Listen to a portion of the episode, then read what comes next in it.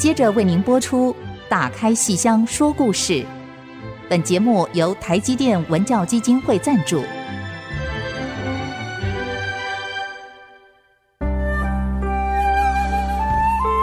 打开戏箱子，看见台上的精彩一刻。戏箱子里还有许多你不知道的喜怒哀乐、悲欢离合。让戏曲专家王安琪、罗世龙和您一起打开戏箱说故事。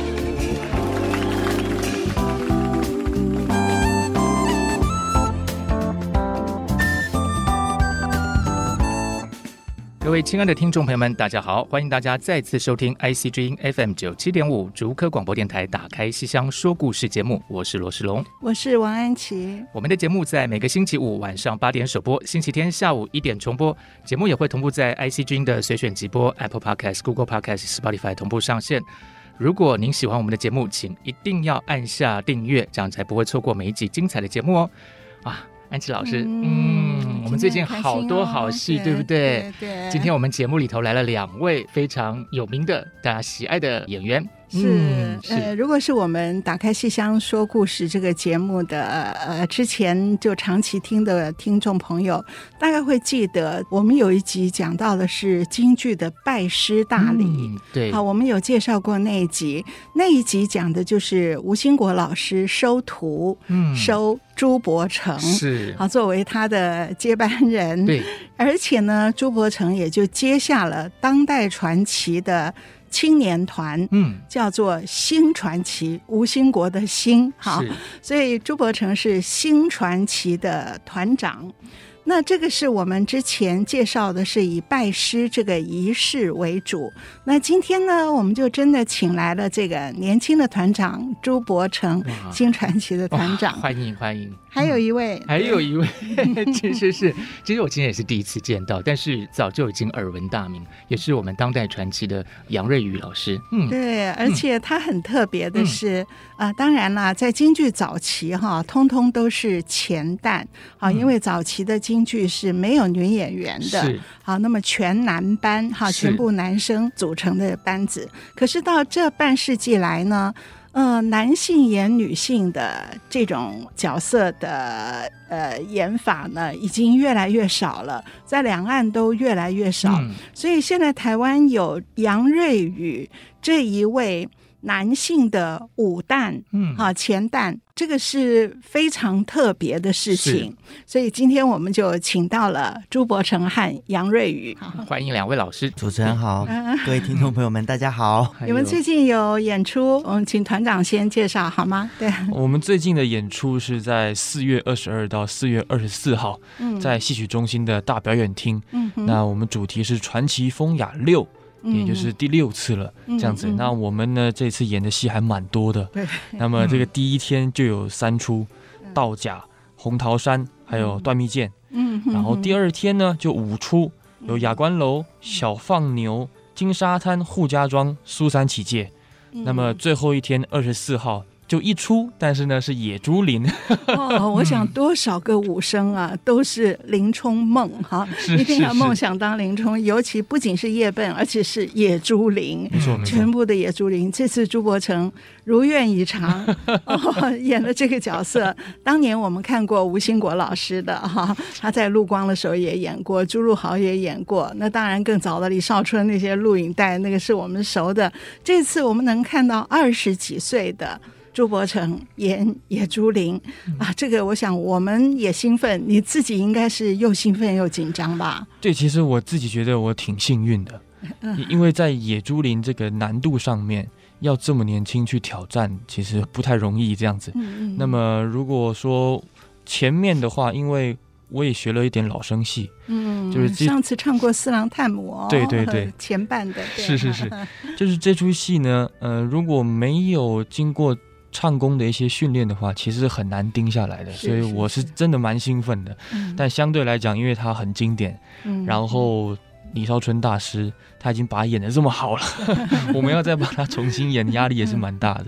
是吴兴国老师教的，没错没错。哦，那个真的是很幸运啊。对，那你那个林娘子是？林娘子是黄若琳。哦哦，好，黄若琳。啊，然后鲁智深，鲁智深是施红俊，施红俊啊，好像是那个迦南的男友，是是是，我怕讲错了，挪过来一点哈。吕迦南的男朋友，吕迦南是国光的年轻的这个刀马旦，也是花旦，也是武旦。那也就是说，你们通通都是同学，和前后期的同学，啊、都台湾戏曲学院前后期的同学。我觉得台湾戏曲学院在。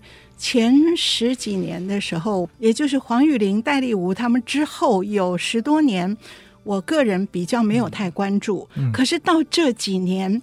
啊，我觉得每一届都有好多好多人才出来，然后你们毕业以后，大家都在抢啊，抢是哪些到当代传奇，哪些到国光，哪些到宝春老师那边，哪些留在台湾戏曲学院的金昆剧团。所以我觉得这几年来真的是大放异彩。好，所以各有各的发展。嗯，好，所以你除了一出《野猪林》，还有我还有《断蜜剑》。就是第一天的、哦，那是纯老生戏啊！对对对对对，哦，跟那个有一位很年轻的花脸，他叫张伟权，我还没有看过他耶，他大几啊？他大三而已，他他才大三。上一次他是有演山亭，是不是？没错没错，上次我没有看这一出。嗯，对，所以他到新传奇才都两年多了，四年了，有四年吗？他高中二年级就在我们团里面，我觉得正正正正式的吗？他学生团员，学生。他之前比较没有演主戏，对不对？前两年他在团里面就是属于培养阶段，哦，培养阶段。对，这次一培养就断蜜饯，这个花脸戏太难太难太难了，是哪一位老师教啊？他是刘卓宇老师教他的。刘刘卓宇现在在台湾，是不在不在，他不在啊，他不在台湾。对对对，但是他们是远端的这样上课，微信这样子，还有视讯啊这样子。哦，刘卓宇老师教的哦，非常值得期待。哎，我们再稍微回到一下《野猪林》。我想，大部分看戏的朋友对《野猪林》是太熟悉、太熟悉了。可是，可能我们的听众朋友有一些是刚开始接触京剧，嗯、听到“野猪林”三个字，嗯、可能以为是什么 动物园 什么。所以，你要不要简单的讲一下你演谁？一讲你演谁，然后大概是什么样的剧情？大约观众就知道了，然后有哪些表演的高潮、呃、表演的段落？野猪林这个故事就是出自《水浒传》，然后我演的是林冲这个角色。嗯，那我们知道林冲夜奔嘛，就是他雪夜奔上梁山，嗯、但野猪林呢，其实是演夜奔之前的故事。嗯，也就是林冲跟他的老婆林娘子两个人去拜庙，嗯、那么在这个途经呢，林冲就先听到了有喝彩之声，他想说一定有人在那边习武，他想去看。嗯他就跟娘子先行分开了，那么就是这分开呢，他就结拜了鲁智深。嗯，这个林娘子这边呢就被调戏，被高衙内给调戏。嗯，那么丫头就来报，林冲就赶快过去，就这样子呢，就是有点顶撞了高衙内。嗯，那么跟衙内结下梁子，衙内呢他就跟他爸爸高俅告状。嗯，然后就是胡扯一通了，就是说林冲对你不礼貌，然后胡言乱语，让高俅呢不高兴这样子。那么就叫来陆谦就定计。要陷害林冲，那定什么计呢？就是故意把一把宝刀卖给林冲，嗯、然后再把林冲引入白虎节堂，再判他一个这个带刀行刺这个罪名，就诬陷他。这段非常非常好看，嗯、那个白虎大堂上面，哇，那个这边的表演，对对对，跟唱腔还有念白，白你要不要示范一段那个念白？哦，白虎节堂是不是？对对。嗯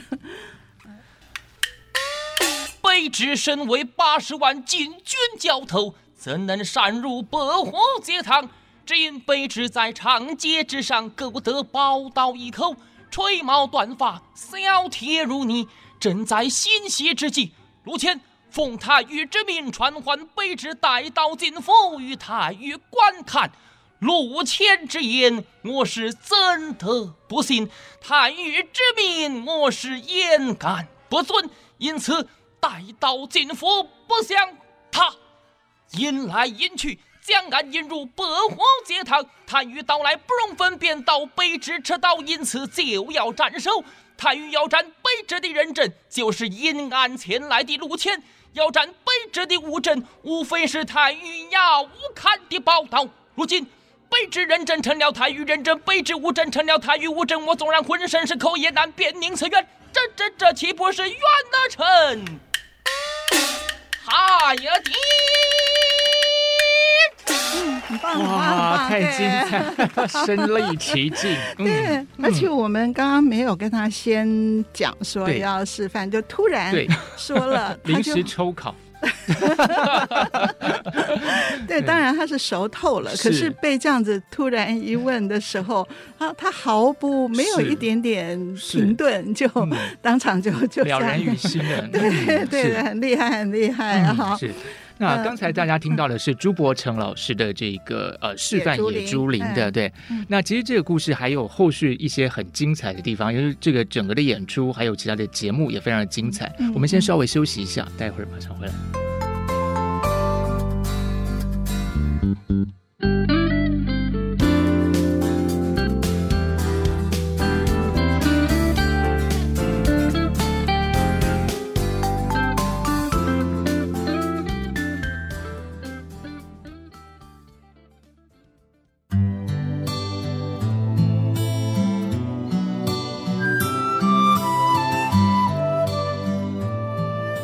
现在收听的是 IC 之音打开戏箱说故事节目。今天我们节目请到两位非常知名的演员哦，朱伯成老师跟杨瑞宇老师。刚才在上一段的节目里头，朱伯成老师我们示范了精彩的野猪林的念白。嗯、那这个跟这个剧名《野猪林》，嗯，还是不知道有什么太直接的关系。其实我刚才，我刚才在这个休息时间，我就非常不好意思的忏悔，我就是因为光是听到就第一次听到这个名字的时候，其实是脑中非常多的想象了。好，这个非常可爱的这个山林野趣，尤其我们现在很多观众其实是住在都市里头，对，那其实对动物啊有些奇怪的想象。不过，不过其实这个戏，我想绝对不是我们刚才在说笑的那个样子。啊，那其实是林冲夜奔这样一个故事。那能不能请朱伯成老师再给我们详细的再说一下这个野猪林这个地方？其实是他在押解发配的路径当中呢，有两个借差，一个董超、薛霸，嗯，准备要把林冲害死的地方。但是因为鲁智深就暗地保护，是就把林冲给救下来了。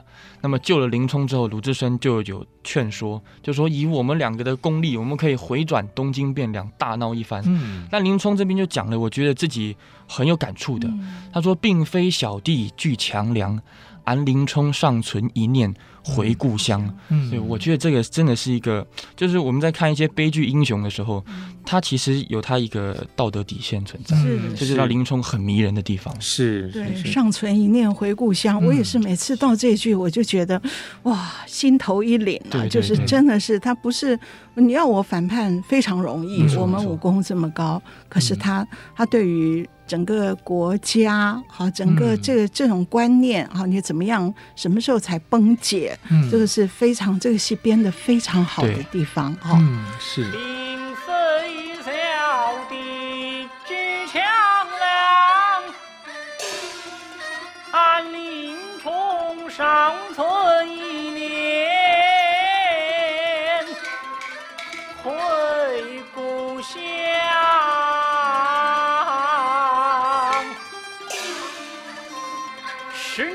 报仇不一晚，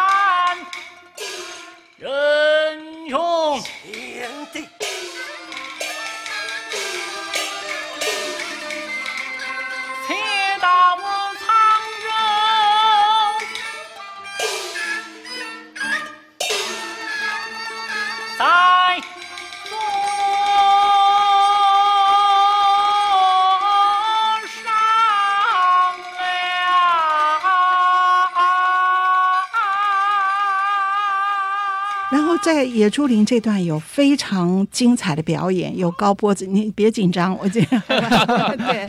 而在这个之前，他要发配之前的长亭别妻，也是我每次看的觉得。好感动，好感动哦，跟那个妻子之间，所以女生不能长得太漂亮，嗯、长太漂亮真的就惹事。没有，我这样讲不对啦。可是就是那个高衙内高俅的儿子太坏了。其实男的长太帅也会惹事。哦哦、我们眼前这两位做的三位都很帅，四位都很帅，我们都很乖。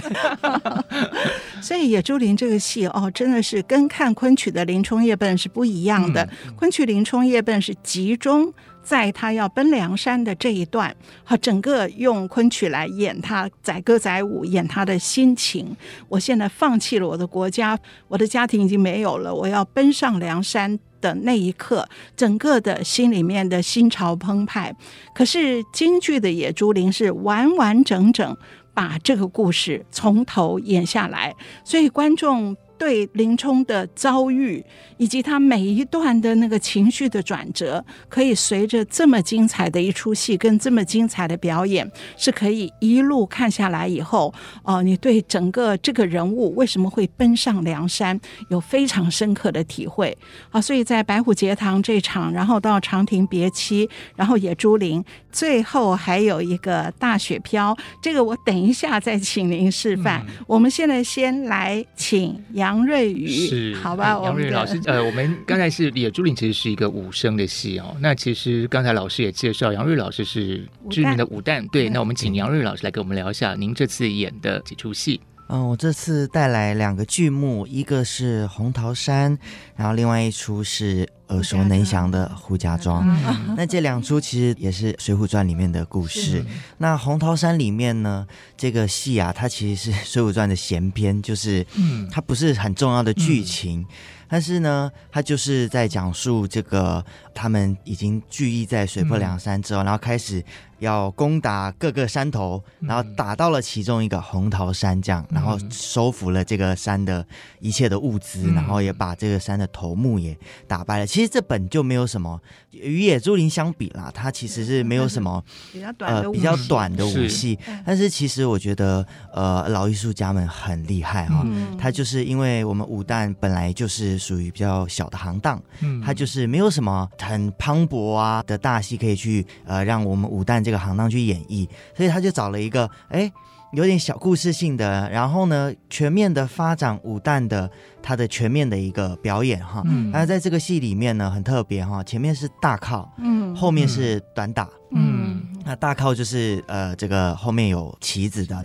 这个戏呢，其实当初在中国戏校学的时候，其实呢，这个戏是属于呃学程里面的高阶剧目。嗯，因为你演员必须掌握武旦，呃，甚至是旦行，它很全方位的一个肢体表演的训练，嗯、你得要有靠功，嗯，然后呢，你还要有一点，啊、呃，你还得要有短打的功力。嗯、那光有靠有短打，你还要懂得运用身体的肢体去做出，就是所谓的。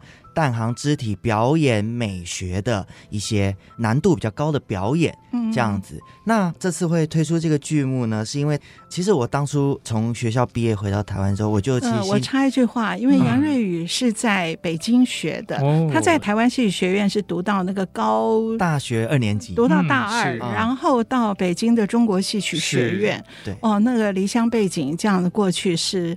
需要勇气的，对，呃，对，因为当年是学的小生，后来脑筋就是可能 接对了，对，去学了武旦这样。然后我当初从中国戏剧学院毕业回到台湾的时候，我就已经心里面已经想好了，如果可以的话，我决定把我从大一一直到大四。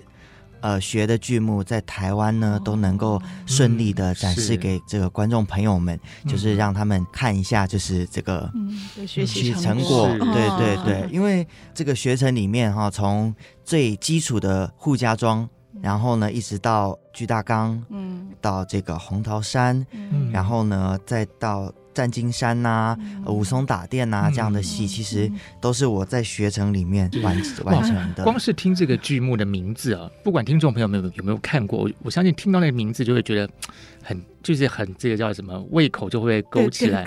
对，我刚才听到像巨大纲哇，这个听起来就非常有动感。上次演的简直是风靡全场啊！是是，在城市舞台，你看那天我们的制作人信宏也在，磕头如捣蒜。对啊，听到这个这个这个去轰动全场，他说我们制作人就一直在那边磕头点头如捣蒜。对对，还没有到磕头，对，用错成语。呃，巨大纲也是是在红桃山之前学的戏，然后那时候在学校其实机会也是，因为我们一个班五十个演员，所以机会非常难得，而且你一定要学期末考试得要过门槛，你才能够在下一个学期的时候在学校的剧场里有展示的机会。那我那个时候就考到了，然后可是时间的问题，我只演了后半场武戏的片段。嗯那那一次老师们还有 制作人看的是我第一次从头到尾把它全部演下来。所以对我来说，那个时候也是个挑战。那这次的对我的挑战就是，呃，我就也不知道怎么回事，就觉得跟老师讲说，不行，我要唱两出戏。对，再我就继续接着讲《扈家庄》好了。《扈家庄》这个戏其实呢，我再插一句，你刚刚讲了一句，《扈家庄》是最基本的武旦入门。我，这句话听了好可怕，《扈家庄》这么难，这么难。对，在我们学校这是基本开蒙戏。哇，就也就是说呢，它有一点像是呃。我们当初进校的时候呢，他先拿扈家庄这个唱念做打，你都要非常到位的一个戏去打好你的基础。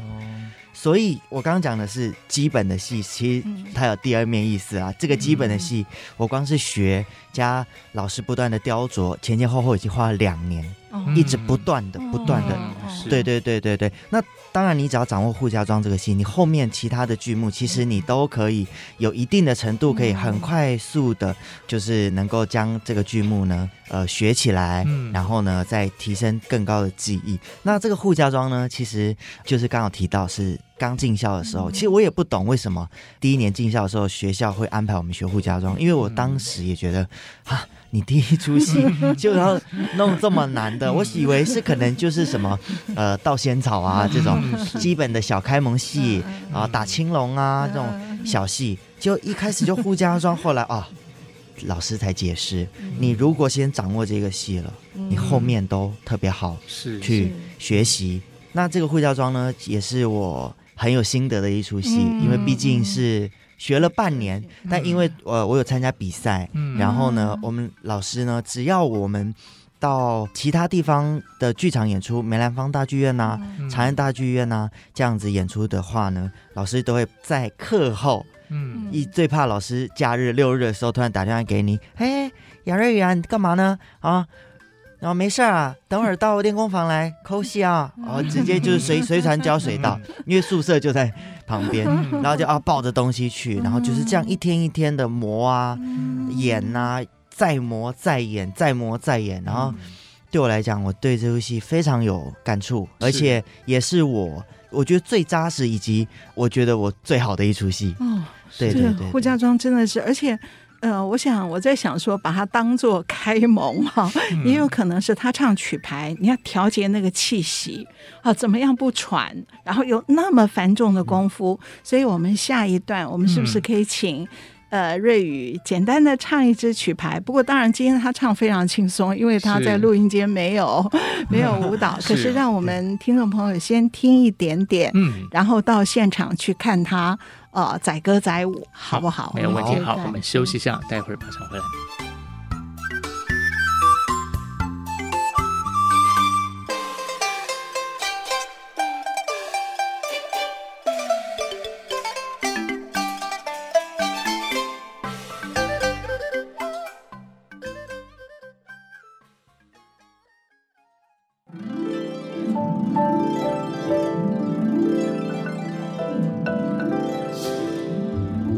收听的是 IC 之音打开戏箱说故事节目。刚才我们跟杨瑞宇老师聊了很多他这个学习的一些心路历程，还有这个呃演出的这个剧目啊。不过听众朋友可能很好奇的就是说，因为刚才其实杨瑞宇老师有提到，一开始其实是学小生。后来到了北京去学习的时候，就学了武旦，嗯，那而且还学了个很难的一个戏哈、哦。那我其实有一个非常好奇的地方，我想也许是很多听众朋友们也非常好奇的地方，就是说，那您在这个学习的过程，那因为毕竟您本身是个男孩子哦，那在学习武旦，而且老师也说，就是现在这样的情况比较少。对，虽然以前是常态，嗯、以前是常，现在很少。我们有时候看电影，有时候会看到一些、嗯、呃相关的描述啊。嗯、那就是说，您在学习的过程中有没有什么特别的体会？有没有什么需要去跨越啦，或是要改变一些想法的地方呢？呃，其实。一开始想法倒是比较还好，因为我当初决定要以武旦的这个行当去考学的时候，嗯、就已经想通了，就是决定。有什么关键就是想通的这个原因吗？哦，就是因为我从小就很喜欢武旦这个行当，哦、但是。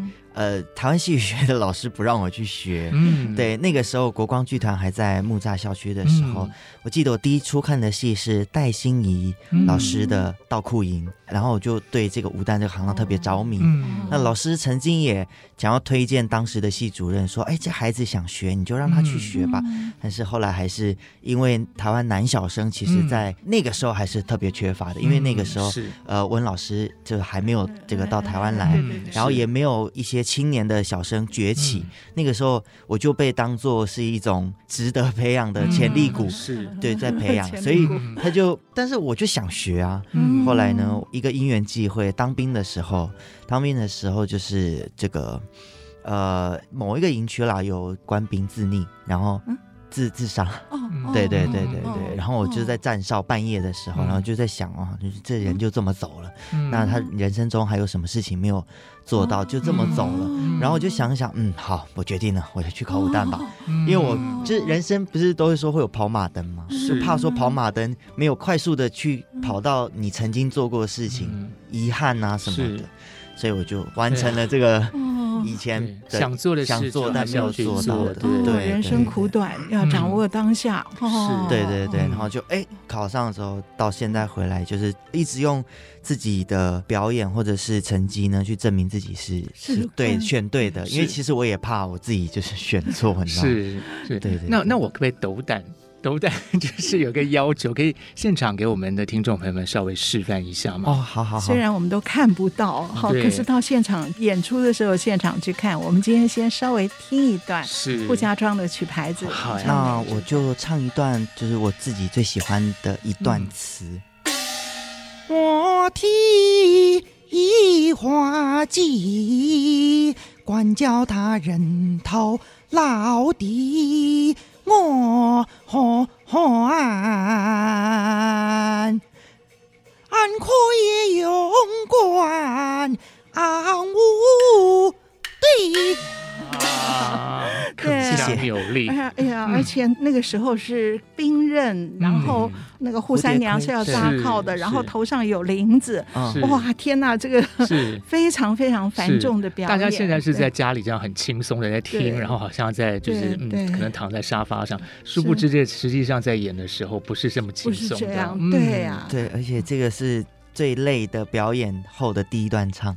然后还有一最后一跳，然后是，对对对对，哇，就整整个是体力活吧？对，绝对绝对是是是是。那其实武生也是体力活，对不对？刚才我们请朱伯强老师 示范了一下，然后我们刚才是聊到大雪，大雪飘，大雪飘，大雪飘，对，朱林的大雪飘，对，体力活兼唱功。就是李少春本身是又是最好的老生，也是最好的武生，对对。然后他把自己的两个特长。融合在林冲、野猪林这出戏里。嗯、那今天我们听年轻的朱伯承，嗯，在最后大雪飘的时候，呃，我也许我们时间有限，不一定整个唱完。你随时 你你自己觉得，让我们先听一听，到时候到剧场看。好，嗯，大雪飘。忽然面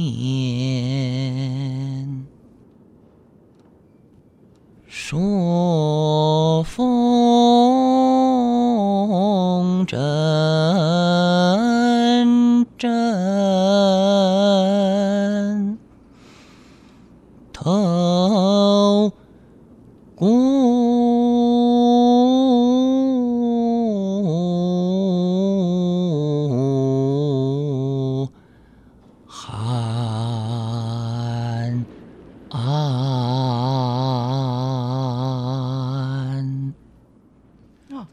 两句啊，不过瘾，不过瘾。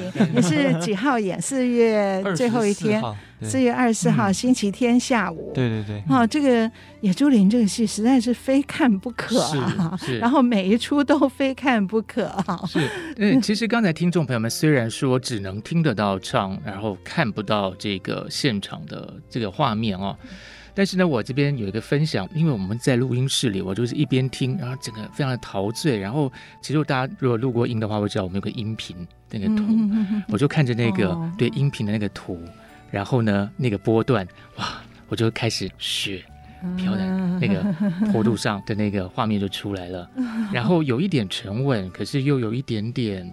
苍茫的，嗯嗯、我就整个在电脑荧幕上看到那个画面了。但是这个是绝对不够的，我们还是要到这个剧场去看啊，实际的演出。嗯，而且这一段大雪飘的扮相特别好看，嗯、你可不可以介绍一下林冲到时候穿的是什么？背他他是这个手持一把红缨枪，上面绑了一个葫芦，因为他郁闷，他独自去哭酒去了。嗯，然后呢，头戴是倒银盔，嗯，那身上呢？披的是一件靴子，因为挡那个风寒。嗯，但他的穿法也不是那么的完全穿，他的袖子呢是没穿进去的。嗯，他等于是披着，那有一只袖子搭在一只手上面。一个，对对对，就是有一点点呃自己很愁闷，然后挑着一杆枪，上面搭着一壶酒。嗯，然后呢，透过这样的雪，他去唱他自己的一个凄凉的一个感受。这扮相实在是太好了，当初不知道李少春怎么想得出来的，哇，真是那个就是靴子这么对对，就搭在手上，真是好看。然后这个朱伯成很帅，对，所以相得益彰。嗯，我们到时候一定要去看哈。是，那你不可以那个随便就跑走，你一定要留在剧场演好戏给我们看。会会会，跑不了，他跑走。没有，我说不要跑到山上去。但但是我我还是好奇啊，就是说，因为这个戏其实有很深沉的一个。算是心理的一个转折的这个部分。是是是，那呃，因为有时候我们说在表演的时候，演员要常常去设想说那个角色的一个心境，然后可能跟自己的一些经验做一些连接。嗯，那不知道就是说您在实际的生活中有没有某些很郁闷或者说很纠结的那种时候会出现？其实我认识林冲这个角色挺早的，嗯，因为当时我刚升上国中。就是我国一的时候，就换到了郭宏田老师，嗯，去给他教。宏田老师，他教的第一个给我们戏就是林冲夜奔，嗯，但是这个夜奔呢，我一学就学五年半，嗯，那中间为什么会这么久？第一个是郭老师他要求太严格了，嗯，他不那么轻易的放过一个学生，这个戏过了就过了，嗯，那还有男孩子会有倒嗓，嗯，我们的因为他是林春夜不是昆的，他其实挺高的，是。那么在这中间呢，五年半之间啦，就是在郭老师的教育之下，嗯、其实是很难满足他的要求，嗯，也就是所有的演出他其实都不不满意，嗯，所以我那时候常常就是一个人练私功，嗯，就是去找练功房或者去找学校的中正堂，嗯，然后那时候对中正堂剧场不熟嘛，所以是。蛮长时间是在没有开灯的情况，因为我根本不知道剧场灯在哪里，嗯、没有开灯的情况底下去练习这样子。那那时候就觉得自己是很不舒服，但是也跑不掉，嗯、你逃不了这个教室，嗯、逃不了这个学校。嗯、那常常就是在中正堂练，尤其在中正堂的时候，因为底下就是观众席，嗯，你就会看着下面的观众席就黑黑的，嗯，然后想说，我学戏怎么会学成这样啊？学到这么的累，嗯、然后。望着空空的观众席，不知道哪一天底下会是满的，嗯、这样子一种心情。嗯、那也是很幸运的，在中间我也是有学到了王立军老师那个派别的林冲夜奔。是是是。那那个派别的林冲夜奔，他就是一人独秀，嗯，这样子。那在一人独秀的情况底下，他也是要有更多的透过戏、透过表情来去演出他看到了什么，他经过哪里。嗯怎么样的紧张？因为像郭老师呢，他那个就是五场的，嗯、他有上伽蓝，有杜千宋万这样子。那丽君老师他就是一个人的这样子，所以呢，嗯、透过这两种不同版本的夜奔去了解林冲的处境，再往前推，这个野猪林，因为它是有 循序渐进的嘛，是对，所以往这个循序渐进的去了解这样的一个转折。是，这是国中的时候，国中一直学到高中，呃，一年级下学期。我记得王丽君老师那个时候就是吴兴国老师他们办的一个对对学堂学堂传奇学堂。对。哦，那个时候好像还有比赛，是不是？对啊，那个时候每一年都有那个成果展，是成果展。后来你是用页本，然后。哇，我我我是呃，国三那年就是夜奔，安琪老师，你你也在，我在啊，我在。对，那年大班就大戴老师他们是一箭抽，是是，小班是林冲夜奔这样子，就是王立军老师来教那年，对对对，对啊，所以很小的时候他们就出人头地啊，是，而且内心其实蛮敏感的，我觉得听起来，因为就是他站在舞台上，然后看到台下想这些事情，我觉得才国中。高中这个阶段，小朋友对。对，就是说，其实我们都觉得说林冲是个，因为夜奔，然后这个上梁山哦，嗯，呃，是这个武生戏，但实际上这样听起来。内心还是有很多很纤细的地方，对对，这个情感的转折，那也是说，就同时饰演这个角色的朱柏成老师，内心也是非常的敏锐。对，他跟一般的急急风的武生戏其实有差别。嗯，对，因为他不是一直开打到底的，嗯，他不是一言不合就发刀相见那种，很细致的一个戏。其实。他在草料场之前他就已经讲了“尚存一念回故乡”，最后最后最后最后逼到不行了，他才。所以，听众朋友们，就算你没有看过这出戏，你去看的话，讲到这句的时候，一定要特别的关注。对，而且这个戏几乎每一句词都好，是，不管唱词或念白，这个剧本太好了。然后整个表演的设计，然后我们现在看到青年演员，嗯，哦，这样能够来演这个戏，真的是让人非常兴奋。是，好，那我们先让心情稍微沉淀一下，休息之后，我们再继续的聊这次的传奇风雅的戏。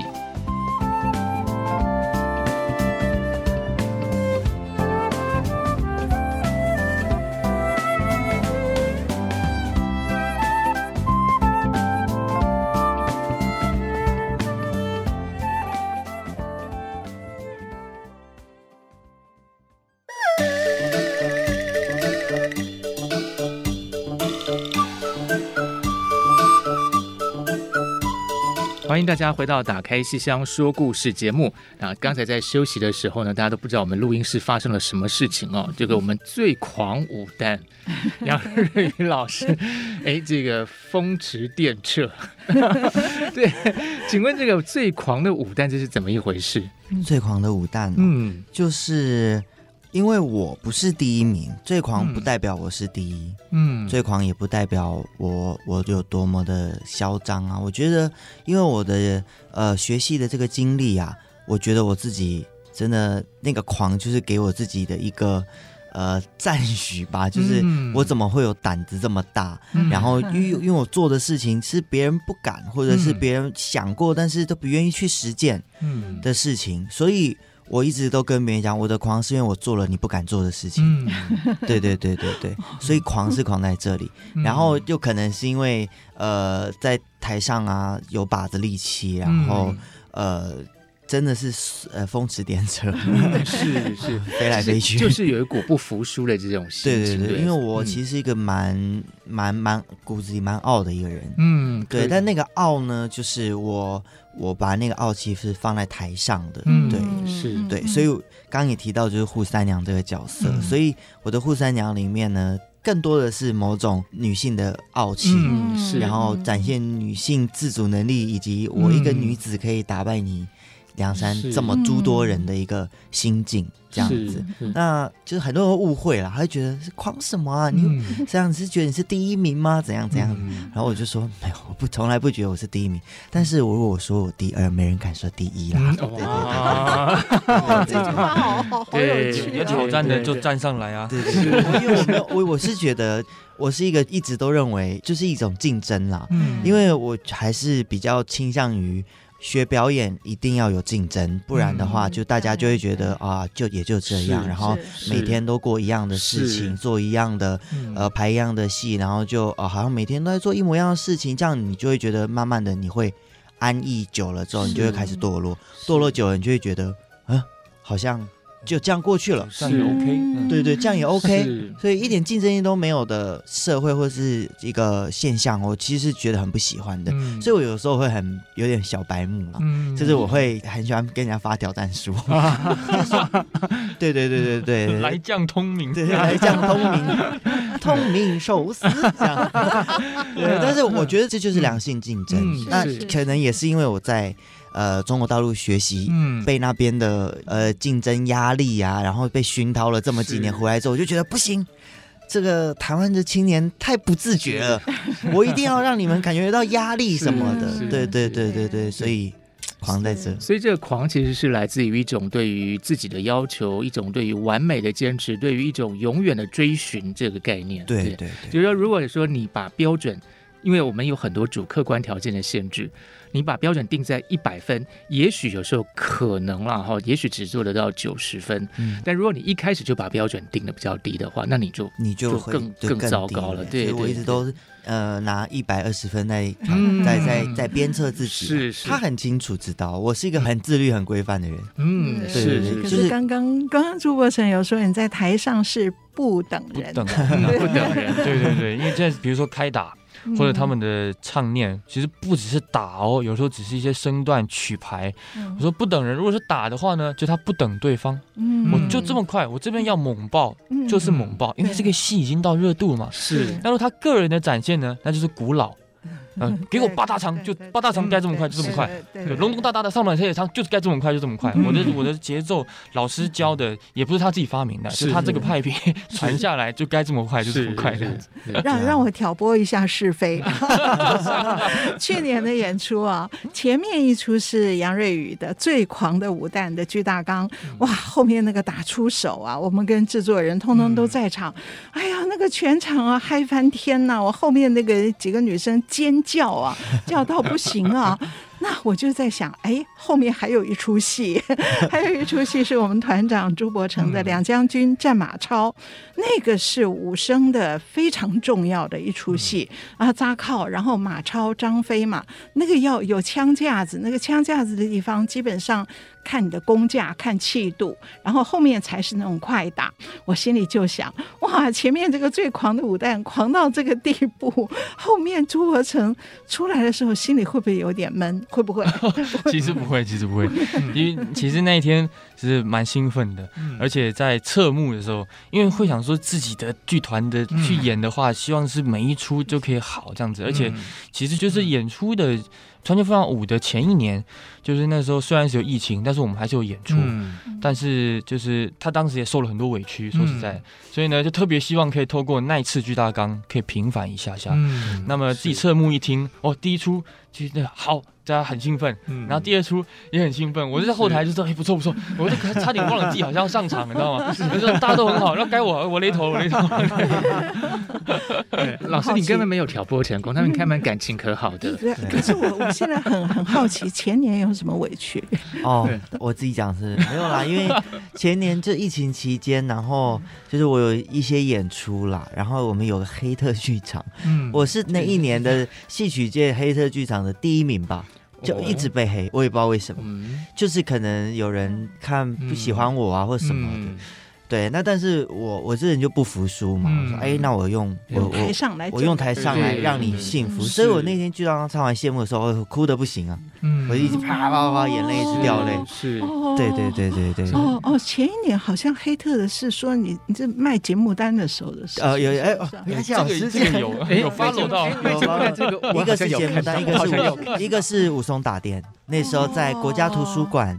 就是那个呃武松打电，然后再加上那时候演打电的前一天排练的时候，我们就是有一些技巧上技巧上的没走好，然后所以我就很沮丧。然后那个人又给我在黑特上面黑我，我觉得人生简直要垮掉。而且我狮子座的，就是不容许别人践踏我的底线，嗯，然后我就哇，这个在台上要站中间啊，这个心理素质要很强，是，就是不能管这一切，而且要要把它翻过来想，嗯，就是你在台上证明给大家看，对。对，所以哇，所以去年这个你看我挑拨没成功，对，但是我觉得老师挑起一些，我觉得我们的演员老师内心非常深沉的一个情感，是，因为还是有挑战。我常常跟他们说，我们这个新传奇是小团体，嗯，所以我们没有小团体。嗯，对 对对，对，大家凝聚在一起，是是，都是性情中人，真的真的是性情中人，很多团。就是一些外聘的演员啊，然后就很喜欢来我们团拍戏，嗯，因为会真的就是没有小团体，我们就十个人，就 就这么多，对，就这么多人，我们还要怎么搞？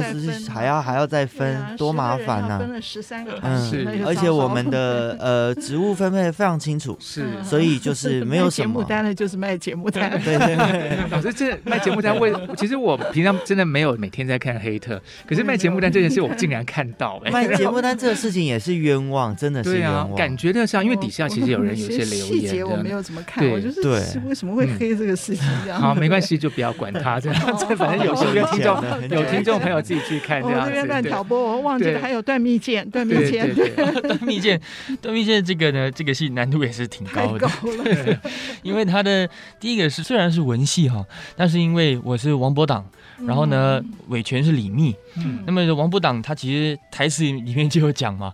伯党生来性情刚，嗯，然后一臣不是二君王，嗯，大概就可以知道这个人什么样的性格了。嗯、是。那么李密呢？他们当时在瓦岗，那瓦岗已经要崩解了，嗯，但他还想要去当王啊，嗯、非常执迷不悟。我就是一直劝他。嗯、那么李密呢？虽然后来也是归降了，但还是不听话。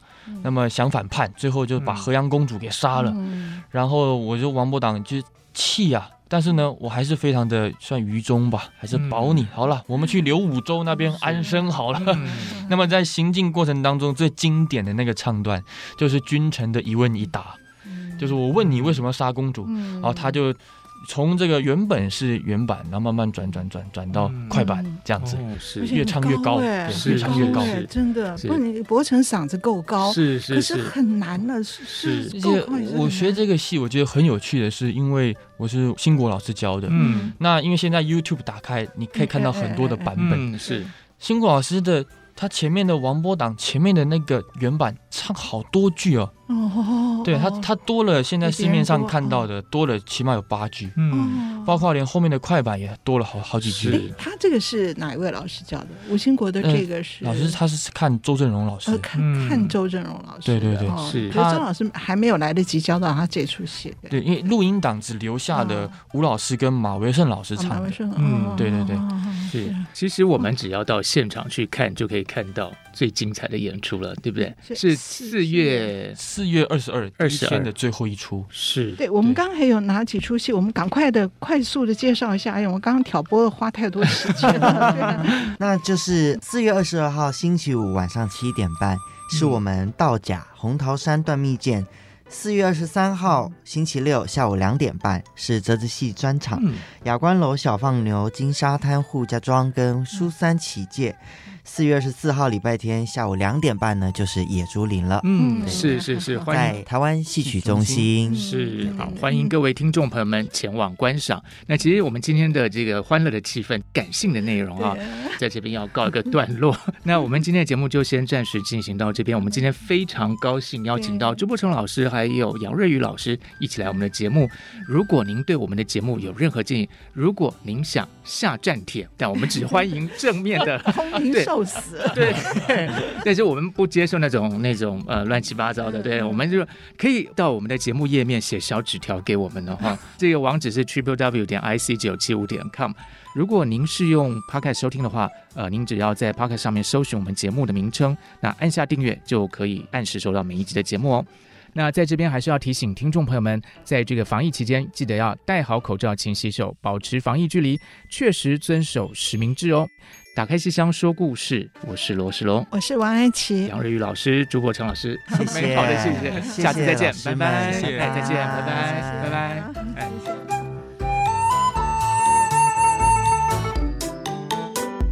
本节目由台积电文教基金会赞助播出，台积电文教基金会深耕文化经典。引动艺术风潮，与您共筑美善社会。